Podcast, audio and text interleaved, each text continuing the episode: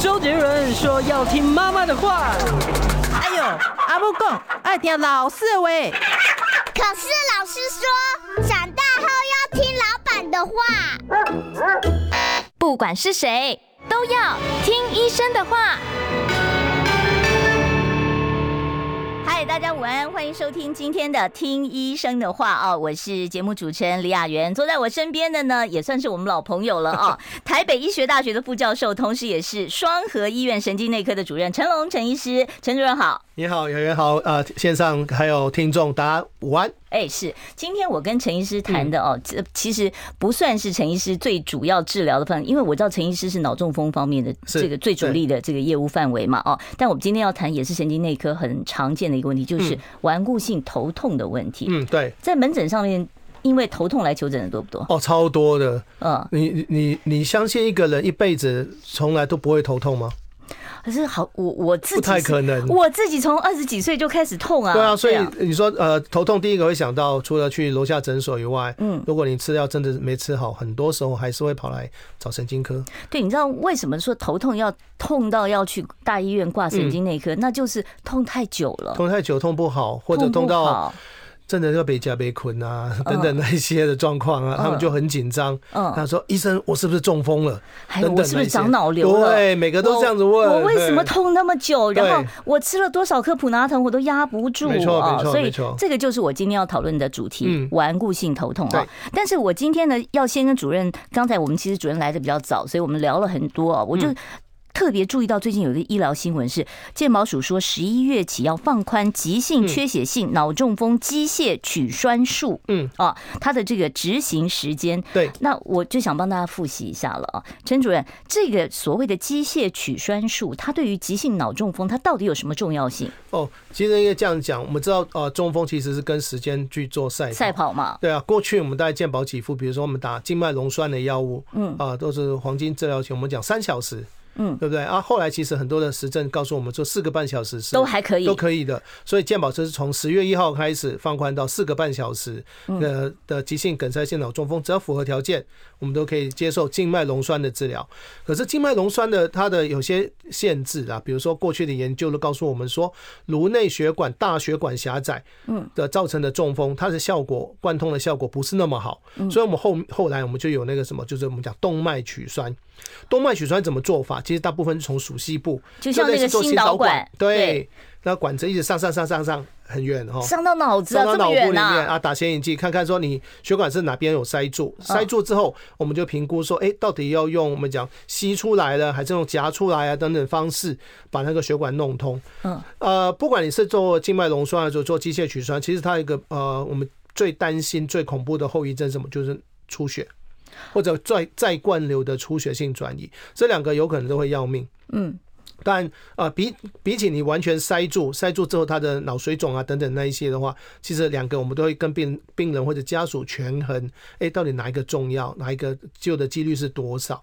可是大大部分就是你说要做一个治疗完全没有风险，那是不可能，所以事先沟通很重要。嗯，过去哦，我们讲啊，动脉取栓来讲的话，我们前脑循环大概可以做到八个小时，后脑循环可以做二十四小时。嗯，啊，始于一月一号，你所谓的几小时是从他倒下去那一刻开始。对，发病开始，所以你那种小中风是不适用这些的。呃，如果小中风的分数很轻，其实不需要。嗯，搞不好就是如果符合静脉溶栓，我们就用静脉溶栓就够，不见得一。小中风也可以用静脉溶栓，可以可以，只要你的严啊中风的严重度，因为小中风大家定义不一样啊。嗯，有的人根本没感觉，自己都不知道的。对，如果没感觉那种，你根本不会来医院说我中风。大部分就是有一些症状，而且重症状啊到一个程度，就是还有意识，突然间歪一边，可能歪一点点，手有点顿顿的。我们没有说。Hello，你好，这个对对对，微笑举手说你好，就差一些些的说，哎、欸，我们就可能评估他的分数，就可以先用注射的方法。注射，如果他很轻，就会静脉啊。当然，我们会事后再评估说，哎、欸，你有没有大血管的问题？如果大血管有阻塞，我们再考虑说是不是用动脉取栓。嗯，对啊，动脉血栓刚提到过，八小时过去是八小时，现在是已经放宽到二十四小时的前脑循环。可是是不是无条件？不是啊，我们还是需要做一些特殊的影像的摄影啊等等那一些，确保你死掉的脑组织跟活的脑组织大家算起来 CP 值 OK 的话，我们才去做这个治疗。所以换句话说，你这个机械取栓术其实它本身是有风险的，是它会可能造成大出血这样的一个状态。没错，没错。好，所以你就要在什么时候情况下，就是说我可以保留你多少的脑细胞？对。然后值不值得去做？家属愿不愿意签这个同意书？没错。好，所以。必须要是家属同意的状况下，没错，才能够做，没错。好，然后这个如果二超过二十四小时了，我故意谎报两小时可以吗？那会怎么样？呃，那就是出血的风险相对就高了。哦，所以就是超超过二十四小时，就是风险大于好处。对，如果没有超过二十小时的二十四小时的话，是好处大于风险。对，但大前提我们还是要做一些呃一些核磁共振或者电脑断层的特殊的摄影去评估那脑组织到底多少还是可以救。可是你知道很多地方偏乡的话，或者是哦，这个患者他本身不是在一个交通非常方便，或者是旁边没有大型教学医院，他可能根本没有这些技术的话，是那怎么办？哦，其实应该这样说，如果你附近的医院如果有通过呃紧急。照护的认证，如果是脑中风这边有中度以上，其实最少他可以打血栓溶解的药物，因为现在已经二十四小时了。台湾环岛一周应该不需要二十四小时了。嗯嗯，只要你可以赶快把药送过来。呃呃，医院都会有这个急诊都会有这个备药。嗯，只要符合，你可以先打。接下来你可能转到我们讲大型的医院去评估，说是不是可以做取栓，就是我们过去讲 drip and shift，就是点啊，我都打了溶解了，我还可以血栓，还可以啊，还可以啊。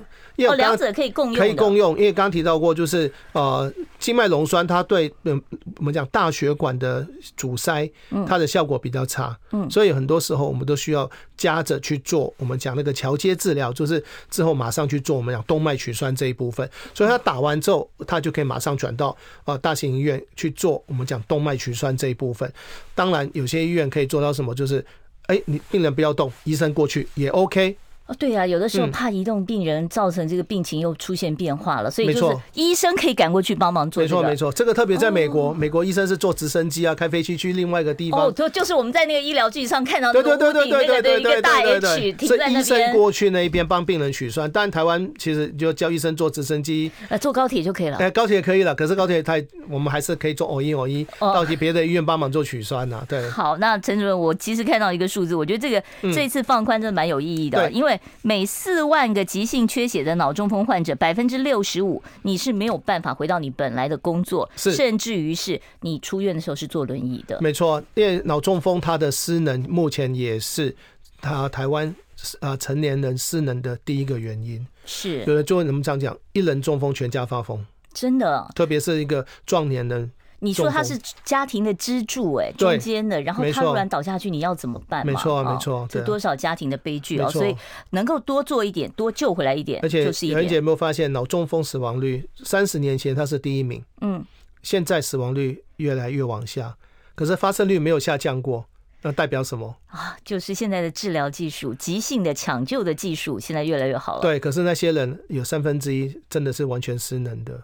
而且，就算你 OK 了，可是你脑部留下了伤害，未来比如说中风或者是血管性失智症啊等等那些的比率一定会越来越多。所以就是你抢回了性命，但是你也要抢他的生命品质。没错，所以我们想说，我们先跟着这跟时间赛跑，抢救你的脑细胞。哎，今天刚才我跟陈主任第一句话就说，哎，今天变得比较冷了，对哈。那像这个突然间气温这样明显的降啊，那会不会造成这个脑中风或者是头痛的患者增加？呃，会啊，脑中风过去就讲说室内外温差如果差差四度以上，嗯，其实中风的几率有人说会高二十趴，嗯嗯，对啊。可是如果保持恒温的状态之下，相对就比较不会有那种心脏病也一样，对，心脏病也是一样，对啊。所以这几天天气变化，如果说你有心血管方面的问题的话，真的是你要注意。比如说早上我们医院我就接了三通中风的 call。哦，但好，好像目前是没有没有真的需要去做取栓的病人，嗯，嗯对啊。而除了我们讲的那个呃脑中风、心肌梗塞啊等等以外，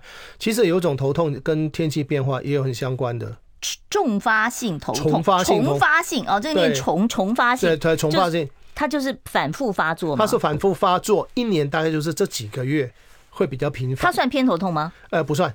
哦，所以它是单独有一种头痛叫做重发性头痛。对，那帮我们解释一下什么叫重发性头痛？重发性头痛大概是一年里面大概有几个月密集的几个月发作啊，大部分就是季节性吗？季节性，大部分是天气变化。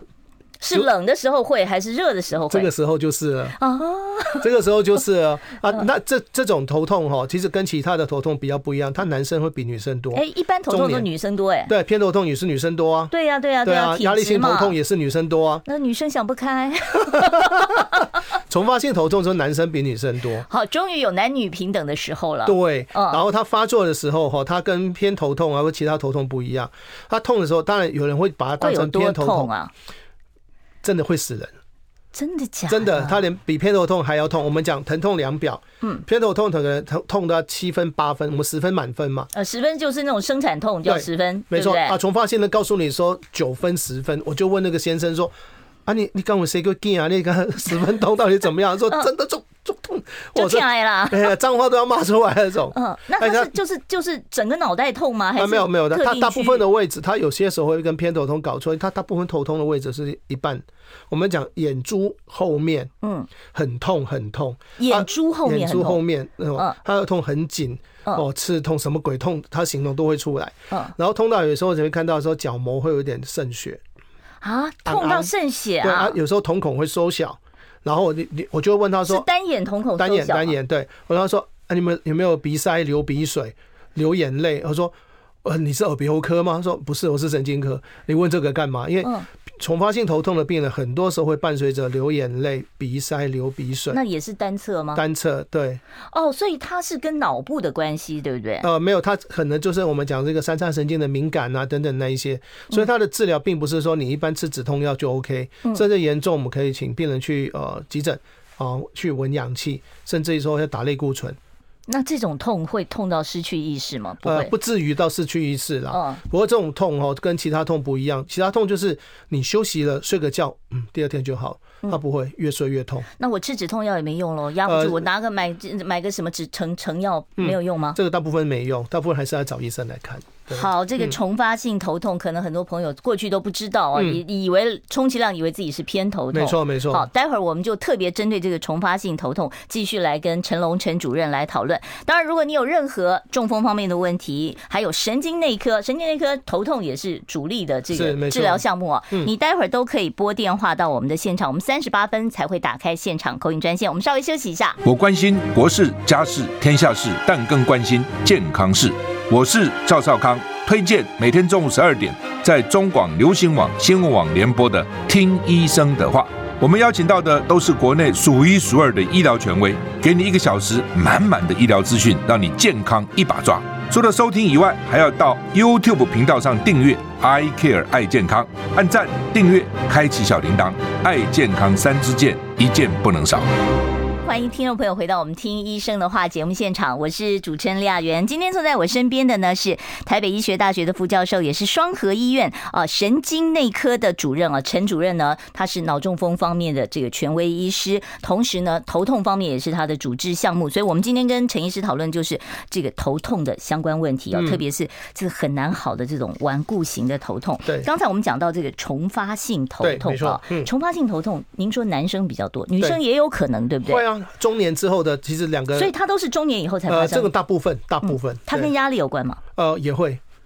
嗯，天气变化，天气不好，阴天阴阴的，心里不好。然后，而且刚刚提到他晚上睡觉，不是说因为你睡得睡得早，睡不好就就痛吗？睡不好他会更痛，或者睡觉的时候会更痛。哦，所以他不会因为睡着了我就没感觉，我就可以一觉到天亮。不不像偏头痛或者我们讲呃那个紧紧张型的头痛，睡个睡得着。就 OK，睡得着的，其实你大概就不是这种所谓的重发性头痛，对，比较不会。那这个重发性头痛到神经内科去求诊，你们会怎么治疗？他给的，你们给的药物难道跟我们在市面上买的这些止痛的成药不一样吗？哦，其实应该讲哦，我们去看一个头痛的病人，我们都很。我们有个 SOP 啊，哦，好，SOP 是 什么？SOP 第一步，好，就我们第一个就问说，哎，看这个人是男生女生几岁？嗯，有没有偏头痛的家族史，或者家族里面有没有偏头痛？当然三高那些我们都会问，抽烟喝酒啊等等那些都会问。哎，请问一下，你的痛第一次发作是什么时候？第一次发作哦，那如果是话说从头从二三十岁开始呢？对，二三十岁我就问说，哎，如果女生你是不是初经的时候就开始有这种症状？哦，对，如果是，哎，我们就对偏到那边哦，有可能是偏头痛，有可能是呃，荷尔蒙影响的啊。哦，接下来长大之后啊，你的我说你的痛痛的位置会在哪里？痛的位置，其实有的时候那个你你这一次痛可能是痛后脑勺，你前面痛两太阳穴。没错，有些痛就是会跑来跑去。比如比如说我们刚刚讲 tension 的那种啊紧张型、紧缩型的头痛，它就可能每次痛的位置都不一样啊。它到底你们都说紧缩型头痛，我就想问说，到底是哪里在紧缩？是我的血管在紧缩，还是我的肌肉在紧缩？到底是？肌肉啊，肌肉对哦，所以它是肌肉造成的疼痛。这是肌肉型头痛，对，所以我们问到这个啊，你痛的感觉是怎么样？嗯，比如说偏头痛的感觉会告诉你什么？血管在跳，嘣嘣嘣，跟跟着脉搏，对，嘣嘣嘣。哦，那个就是偏头痛。这大部分应该是一个偏头痛。如果再加上他说他有视觉的前兆啊等等那一些，哎，有可能想说，哎，这个几率就比较高。那如果是胀胀的那种，整个脑袋整个胀，呃，两，当然偏头痛有可能是两边，嗯，但另外一种紧缩型的头痛，嗯，它有可能就是有可能一边，有可能两边，有可能跑来跑去，都有可能。嗯，所以痛的位置，然后我们再来问什么？痛的严重度，刚刚讲了零分到十分，你属于哪一种？隐隐作痛的那种呢？可能三四分，但是就是好不了。对，那种大部分就我们讲，有可能是一个紧啊，那紧缩型的头痛那一种。哎，紧缩型头痛，您刚才讲说是肌肉，那我就想问了，那跟我的姿势不良有没有关系？绝对有关系。跟我睡的时候睡姿是落枕了有没有关系？有，都有啊。啊，很多时候如果问到，觉得我们觉得像偏向一个紧缩型头痛或者肌肉上面的问题，洗个松吗？会洗个热水澡会不会好一些？应该会吧？啊，会的，那就是肌肉型了吧。啊，就跟泡澡一样，泡完你就觉得哦，好舒服。啊，很多人说我头痛，我就去哑铃姐。呃，哑铃我就不，我就不是很赞成。哎，两抓的好没事，抓不到的话，抓的不好就抓到虫了。哦，所以最好不要就是。其实特别，比如说有三高、上了年纪，常常肩颈酸痛，我觉得热敷是相对来讲是安全。敷哪里啊？敷脖子、肩膀。一起来敷哦，所以现在有所谓的湿敷、干敷，你知道那个热敷店都还可以说，我可以湿敷、干敷，我要湿敷还是干敷呢？其实都都没没都没关系，只要是热敷。热敷其实你不要花个半个小时、一个小时，你就十五分钟、十分钟，热敷完做伸展，一天做个三次、四次、五次。我常跟病人讲，有没有做过复健？嗯，哦，去拉脖子、拉腰，第一步进到复健科会不会马上帮你拉？不会啊，会帮你先做什么？热敷。哦，所以先要把你的肌肉给放松，对，然后再来处理。那我直接吃两颗肌肉松弛剂不行吗？哎，止痛药，我个人觉得，除非你万不得已啦。嗯，呃，很多的头痛其实是跟我们讲生活习惯、知识等等那些是有相关。嗯，没有必要止痛药吃的，肌肉放松的药吃的。你姿势不变，嗯，你还不是一样？止痛药会不会成瘾啊？像我看很多朋友都是，像我自己那个办公室里也有一罐止痛药，就是万一头痛了我就可以吃。那我就想不晓得说这种家庭常备止痛药吃多了会怎么样？爱心药丸，对，放在那里放安心的，你知道？哦，原则上哈，头痛这种东西哈，止痛药应该是有痛再吃，没痛就不要吃。嗯，有一种头痛，我们讲慢性每日性头痛，有些它就是长期吃止痛药之后吃到成瘾了，所以一颗没。没用，两颗没用。从普通的普拿疼吃到我们讲 NSAID 类的，再吃到什么就是吗啡吗啡类的等等那些都有可能。可是它的痛就是止不住。所以止痛药真的不能就是长时的使用，否则的话你，你你你如果短时间密集使用会伤肝肾，对不对？诶，大量使用会，就是病人常问说有没有止痛药不伤肝、不伤肾、不伤胃，效果又很好。嗯，你也想，有可能。民邦，目前没有，有的话，我想这个一定是第一名大卖了。这个觉得没有。所以上很多的头痛，刚提到过，比如说呃紧紧缩性的头痛，嗯，偏头痛，其实很多研究都发现说，生活习惯的改变，运动，特别有氧运动那些，其实都可以有效的降低它的一个发作频率。不见得每个动不动你就要去吃药打针。嗯，所以你止痛药吃多了，你很多人就是说，哦，我前以前吃这种有用，后来吃一次就没用了，我要换另外一种。对，所以不是说你药物的这个这针对这种药物的抗药性，而是你已经越吃越重成瘾了。没错，没错，有些是心理的问题啊。嗯，对啊，就好像我常跟病人讲，你不会说，哎，我肚子痛拉拉肚子。哦，我今天出去，我怕我拉肚子，我就先吃止泻药。不会啊，你当然是有症状才吃啊。哎，其实有很多人吃了一辈子止痛药，然后到最后就担心说，我万一哪天我要动个大手术，那我会不会麻醉无效？呃，跟那个无关，没有关系，没什么关系。不会说因为我吃止痛药吃到说我怎么打麻药我都不麻吧？呃，麻一定还是会麻的到，只是说开完刀的那个痛，你要做那个疼痛控制，搞不好你就会按到。一直按，一直按，一直按，因为正常的量，搞不好你觉得没效，没有办法止痛了。没错。好，那好，那这个至少在手术那一刻，你不会是清醒的。呃，对，没错。就好了好。那另外还有一个问题就是，像除了这个呃紧缩型的头痛，它占的在你们的门诊比例里面是不是最高比例？它大概占了几成？呃，紧缩型头痛除了那偏头痛，其实还是最大宗了。哦，偏头痛是最大宗。可是呃，有一个观念就是说，你不会因为你有偏头痛就不会有紧缩型的头痛。会同时啊？会啊，会。那我怎么辨别我这次是偏头？头痛还是紧缩型？啊，所以要挂门诊啊，因为其实很多自己没办法判断，就是呃，其实应该来讲，就算他自己知道，他也不承认。为什么要不承认呢？我就问他说：“你工作压力最近怎么样？”啊，对，家庭压力怎么样？说。明明昨天才跟老公吵架，今天就死都不认。对啊，压呃 那个紧缩型头痛本来就跟吵架压力都有相关的啊。对，好，所以呢，就是很多人是因为不愿意承认自己生活的压力，所以不愿意承认说我现在是因为这个压力造成的这个疼痛的这个问题啊。好，我们要稍微休息一下了。我今天为大家邀请到的是双河医院神经内科的主任陈龙陈医师。现在是开始进入秋冬季节啊，也是这个心血管疾病好发的这个呃高风险时期。啊想健康怎么这么难？想要健康一点都不难哦！现在就打开 YouTube，搜寻“爱健康”，看到红色的“爱健康”就是我们的频道哦。马上按下订阅，并且打开小铃铛，就能医疗保健资讯一把抓。想要健康生活，真的一点都不难，还等什么呢？爱健康的你，现在就打开 YouTube 订阅“爱健康”。欢迎听众朋友呢回到我们听医生的话节目现场啊！我是节目主持人李雅媛，坐在我身边的是双河医院神经内科的陈龙陈主任啊。我们今天跟陈主任讨论这个顽固型头痛还有头痛的相关问题。当然，如果你有中风方面的问题，或者是神经内科的主治范围，待会儿三十八分我会开放现场的 call in 专线，欢迎大家呢到时候打电话进来请教陈主任。另外呢，不要忘了订阅一下我们的频道，我们是 I Care 爱健康啊。我们这里面有好多好多，我们已经做了一百。多极了，各种疾病你把它当字典来查都可以，很方便啊。好，陈主任，我们刚才其实谈到了啊，这个紧缩型头痛啊，还有呢重发性头痛。重发性头痛通常住院的话也是呃不用住院了，就是大部分不用，门诊吃药就好了，对不对？对。那这有没有办法预防它反复发生呢？哦，好难哦，很难吗？哎呀除非你搬到一个国家，那我都知道这三个月我都要发作了，就就搬到一个国家。呃，四季如春，不要有天气变化的国家，也许会好一点吧。对，哦，所以它跟天气有很大的一个影响。对对对，天气很大的影响。当然，现在开始有有也有一些研究是跟比如说空屋啊等等那些，他们有在在探讨这件这些问题。嗯，大家都常说这个头痛是小毛病，很多人说九成以上头痛大家都是良性的。对，现在就怕那一成，万一是不好的。嗯，好，第一个我先问主任，如果是脑瘤，他会以头痛来保表现吗？呃，部分会，可是不是绝对。他怎么痛法？脑瘤的痛啊，脑瘤的痛它是没有一定，真的没有一定。嗯嗯，有些时候我们都以为它是一种紧缩型头痛都有可能。嗯，可是大部分呃脑瘤造成的头痛。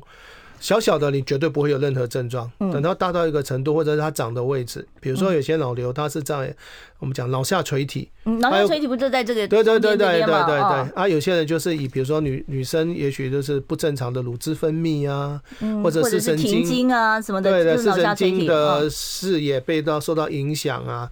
那有些人是东西闻不到，我曾经有个病人就是这样子。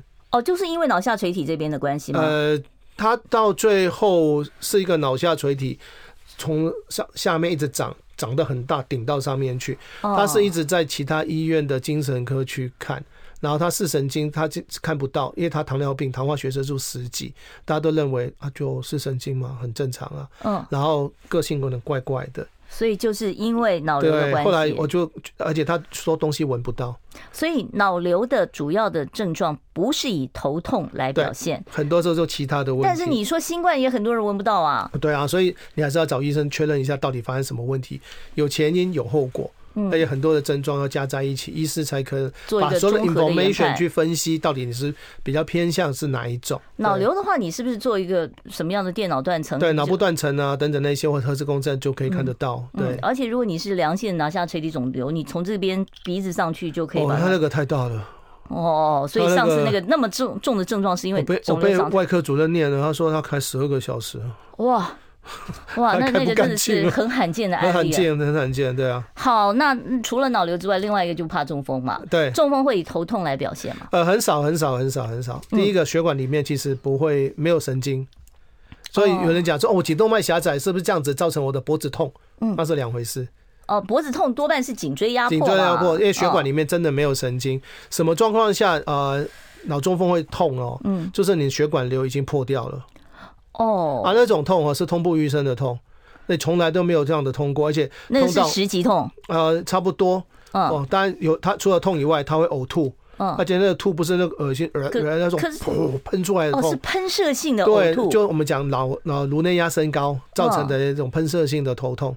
哦，而且大部分它不会有一些神经学的症状，那是代表它出血了吗？对，大部分是出血破掉，出血性的脑中风。对对对对，出血脑中风怎么样？血管瘤破裂等等那一些。其实这个讲起来也很蛮妙的，就好像我之前有个病人，嗯，呃，他去做健检，哦，发现说，哎，有个血管瘤，嗯，哦，血管瘤其实有点大了，零点五公分，它应该可以在哪里？呃，应该是在。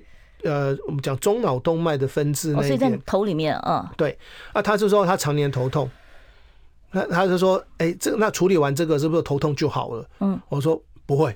跟你的头痛是偏头痛，跟这个完全无关。所以偏头痛根本就是一种体质嘛。对，真的是体质啊！他真的最后把血管瘤去栓塞完，栓塞完之后，他说他还是很痛。我说对啊，就跟你讲，这个跟那个是不一样的。那你这样讲，我好绝望。那像我也是有有那一点偏头痛体质哦，嗯、但是我觉得我好像老了以后稍微好一点，没有发作那么多，是，是不是跟这个年龄也有关系呢？对啊，但停经之后偏头痛发生的几率相对是低。可是刚刚提到过，头痛不会只有单纯一个。哦，所以还是有可能出现紧缩性头痛，然后也可能呃，这个跟偏头痛啊，然后这个类似啊，这样子中断没错，所以不可能完全根治的啊。那我们就是说，如果是你是头痛一族啊，然后有的人吃了止痛药吃了三天都还在隐隐作痛，那怎么办？呃，其实如果你真的吃了呃三天以上，你觉得吃的药还是没有很改善，其实我是觉得你还是要来找医师，嗯，看一下你的头痛都属于哪一种类型，需要做什么影像检查？呃，看状况，大部分是不需要，嗯。大部分我们先会去问诊，除非我们强烈怀疑你脑部是真的有问题，嗯，我们才考虑去做呃进阶的影像的检查，嗯，哦啊，大部分就是以问诊去做一个鉴别，到底是属于哪一种类型的头痛，嗯，对，当然这个还要配合很多的因素啦，对。好，所以我们去看神经内科的门诊，我我需不需要打破砂锅问到底？你就是一定要给我一个病名，你要告诉我为什么头痛，我怎么治？这个有没有意义？需不需要一定要找出原因？呃，马上。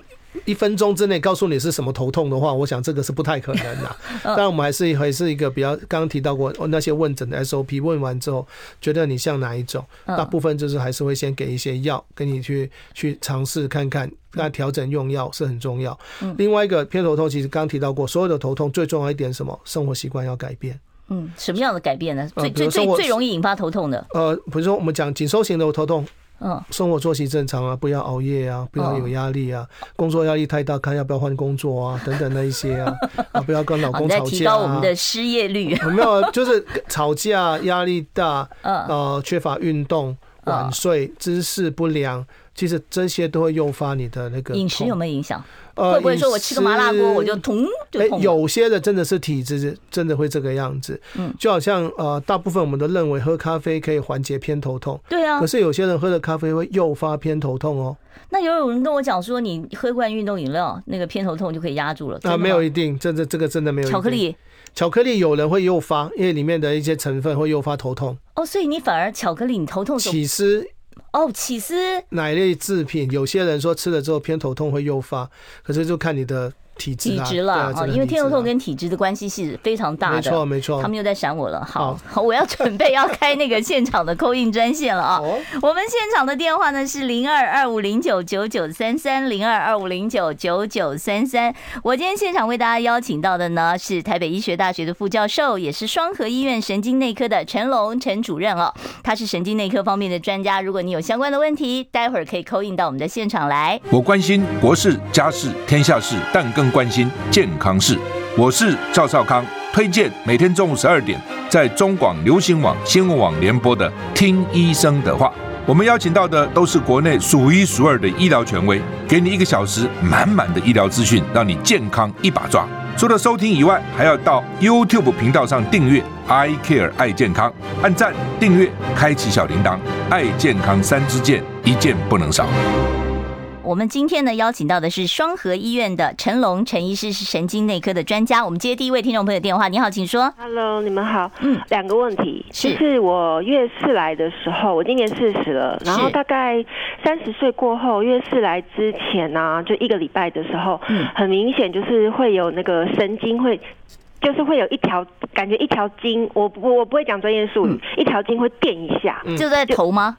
呃，对，就是那个脑脑的脑的部分，嗯，就是会感觉说有一条神经会抽动一下，然后那是会痛的感觉，嗯，酸痛的，嗯，然后第二个问题就是我本身有大球症，就是就是那个医生应该一定知道什么是大球症，嗯，然后我想要。问一下医生，就是说，因为这是血液方面的问题嘛，等于血液流窜全身呐、啊，它有没有可能会影响到我大脑的一些机制？就是我随着年龄增长啊，就很容易就是譬如说有失智症啊，然后痴呆、阿兹海默，就是因为一些认知方面的病变，对对，没有错，血液上面的一些废物比较多，因为我的那个免疫球蛋白也是正常人的好几倍。嗯，对，就是我想要问出。这这种血液的问题会不会就是刚刚主持人说的，会影响到我以后大脑认知的问题？因为我可能血里面的废物比较多，我在猜啦。嗯，好，感谢医生。两个问题，四十岁的小姐哦，四十岁哈，就是看她的痛，她是说抽痛抽痛。啊，有些女生就是月经，这算经前症候群，有些算是经经前症候群。如果她的痛就是呃月经前，如果她比较容易紧张焦虑，就类似我们紧张型的头痛等等那些。这个没有大碍吧？呃，没有大碍啊。啊，其实我本来以为就是她说，哎啊，那月经来了之后是不是类似我们开始嘣嘣嘣脉搏型的类似？那那有可能就比较像是一个偏头痛的症状。嗯啊，可是她的症状是三十岁以后才开始。就比较不像是我们讲传统的一般的偏头痛，性的偏头痛，有可能是这是三十岁以后啊。另外一个其实就刚刚大家讲的大球型的呃血液的变化啊，有没有可能影响到后续？这个就让我们继续看下去，这个确实是有可能的，有可能就是要定期的追踪观察。也不能预防，呃，这个没什么特别方法啊。有些就是比如说呃正常的运动、水分的补充哦，定期的追踪，这个最重要。好，所以呢，这个第一个啊，第一个问题就是金钱症候群的一种，没有什么关系。对，好，你不要太介意。对，实在痛的不舒服的话，可以吃点止痛药吗？对，没错。对，好，那第二个问题就是有这个风险，所以你要定期的追踪检查。没错，没错，没错。好，我们接第二位听众朋友电话，你好，请说。呃，杨杨言陈医师，好好。哎，我是严重的偏头痛患者。嗯，是。呃，我那个曾经因为那个这样子很想。就是有买买炭买炭过了。哦，不要这样子想，不是这样子，你你也我知道很不舒服啊，我知道很不舒服，是严重。我是从小，我从小六岁，我就跟我妈妈讲，常妈跟我妈妈讲说，啊不，我去胸口，我他个天，嗯，从小就这样子痛，哦，到现在没有办法解决。您今今年几岁了？六十五。哦，六十五岁，我们看看陈医师这边有没有什么办法来？没办法，没有，我我我我还有要问的，是。那个我我那现在陈医师，我现在。吃的是英明格，嗯，英明格一天只能吃一颗，嗯，一一个月最多吃八颗，嗯，那可是我我现在就就是几乎痛到就是说每天吃两颗，嗯，一一颗吃压不下来，要吃到两颗，嗯嗯嗯，好，很苦恼哈。那那那个啊，忘了要问什么，没关系，我们先回答这一部分好不好？嗯，好。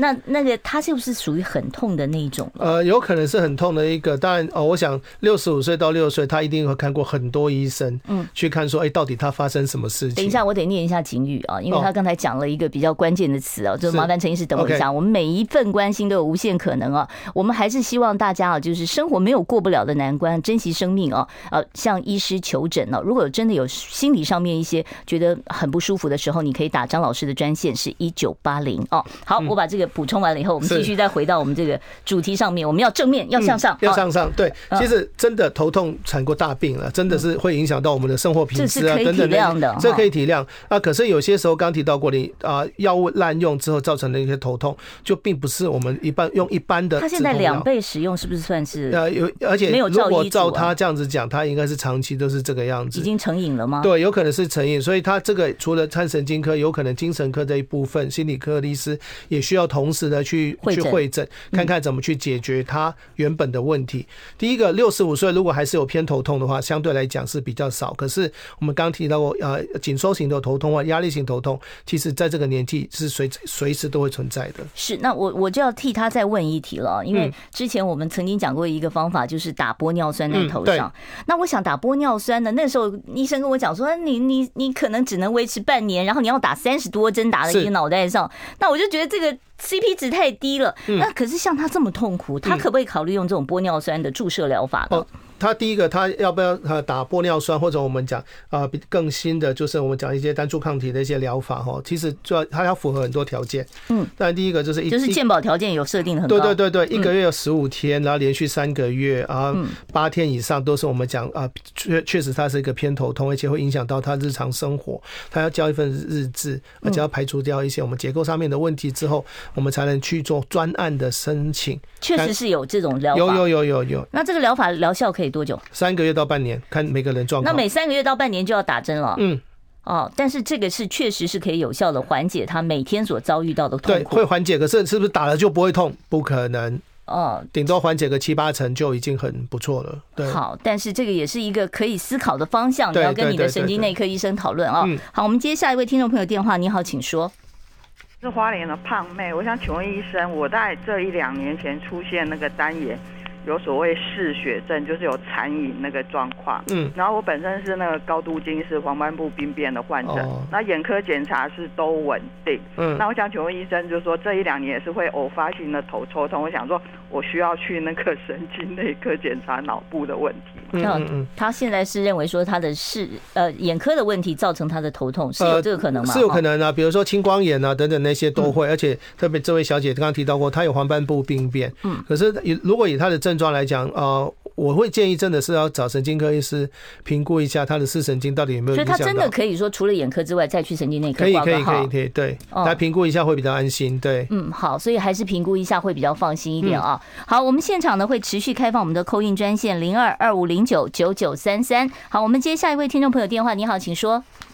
喂，主持人，哎，医生你好。哎，你好。哎，我想请问一下哦，嗯，我去年有一次那个头哦是。用抽痛的，嗯。嗯，啊，一般抽痛哦，那痛到真的很痛，他是用抽的，嗯，抽抽，嗯，哎，时间抽好像刚开始是抽一下抽一下，嗯。啊，哎，慢慢慢慢，他的时间越抽就越久，嗯，我有吃过那个什么止痛药，什么都没效，嗯，后来吃一种我忘记了，好像有接近吗啡，有一点点接近吗啡这样子，嗯，他们吃了二十几天。才好像才缓解下来，啊，请问我那个叫什么痛啊？这样抽痛哎、欸。嗯嗯。呃，后来还有这种症状吗？如果没有的话，其实单次发作有可能就是我们讲单纯的一个神经抽痛，也有可能是这个样子。对。嗯，好，好，我们先稍微休息一下啊，待会儿如果有时间的话，我们再继续回答您这个问题哦。这一次呢，就是有从有过一次二十几天的连续抽痛，非常痛苦的一个状况，到底可能是怎么样的回事？我们待会儿呢再请陈医师来答复。想健康怎么这么难？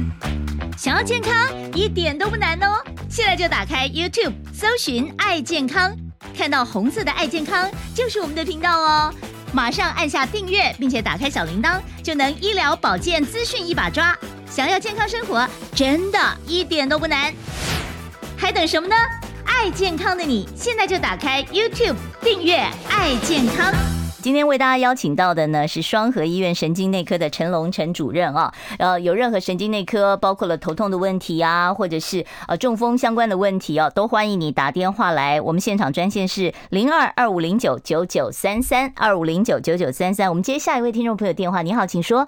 哎，主任啊，主持人好。嗯，哎，对不起，我可以方便请教巴金森氏症的问题吗？哦，可以啊。嗯。哦，可以哈。嗯。哎，谢谢。呃，我去年六月三十日有做脑部多巴胺的扫描，嗯，嗯啊，医师当时当下是表示说我药物引起的，阿切瓦一一些多巴胺，嗯。嗯，啊，没有治疗，他说我在模糊地带，啊，追踪观察，嗯，啊，我现在的问题是说，我左手拿东西偶尔会抖动，嗯，然后我。早上起床比较好，到了中午或是比较劳累的时候，我的腰椎会感觉更僵硬啊，更往前弯，难以挺直下来。嗯啊，走路躯干会有一点摇晃的感觉。嗯啊，我要请问，我这是什么症状？需不需要积极治疗？是不是？嗯，然后。